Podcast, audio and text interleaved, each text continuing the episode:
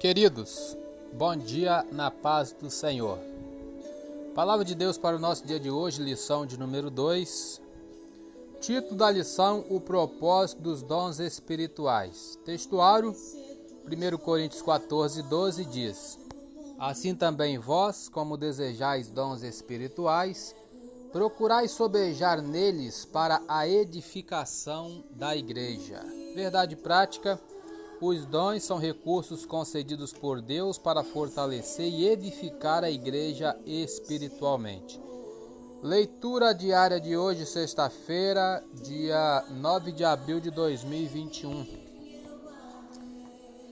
Exercendo amorosamente os dons, 1 Coríntios 13, 1 e 2, a suprema excelência da caridade ou do amor. Diz assim: Ainda que eu falasse as línguas dos homens e dos anjos e não tivesse caridade ou amor, seria como metal que soa ou como o sino que tine. E ainda que tivesse o dom de profecia e conhecesse todos os mistérios e toda a ciência, e ainda que tivesse toda a fé, de maneira tal que transportasse os montes, e não tivesse caridade, nada seria. Comentário no capítulo 12, Paulo deu evidências da falta de amor dos coríntios na utilização dos dons espirituais. Neste capítulo 13 é definido o verdadeiro amor. Já o capítulo 14 de 1 Coríntios mostra como o amor opera. O amor é mais importante do que todos os dons espirituais exercitados na igreja.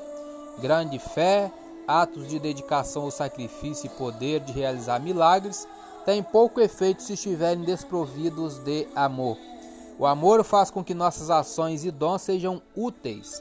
Embora as pessoas tenham diferentes dons, o amor está disponível a todos. Pegando uma referência do versículo 2, vamos aqui mesmo, 1 Coríntios 12, 8, ver o que, que diz. Porque a um, pelo Espírito, é dada a palavra da sabedoria e a outro, pelo mesmo Espírito, a palavra da ciência. Vamos ver se temos mais alguma referência. Mateus 7, 22. Vamos ver o que, que diz lá. Mateus 7, 22.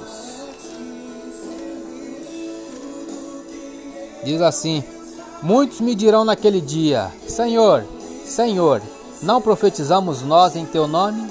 E em teu nome não expulsamos demônios, e em teu nome não fizemos muitas maravilhas? 23 Então lhes direi abertamente: Nunca vos conheci. Apartai-vos de mim, vós que praticais a iniquidade. Ainda o versículo 21, voltando: Nem todo que me diz Senhor, Senhor, entrará no reino dos céus, mas aquele que faz a vontade de meu Pai que está nos céus. Comentário: Alguns que se autodenominam atletas podem gabar-se de sua atuação em esporte, mas isso não prova suas habilidades inatas.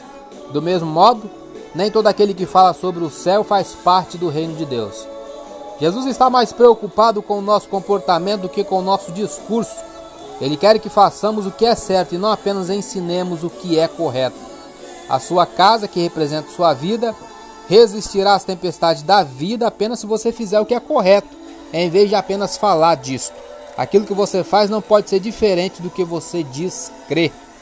Jesus expôs as pessoas cheias de religiosidade, mas que não tinham relacionamento pessoal com Ele.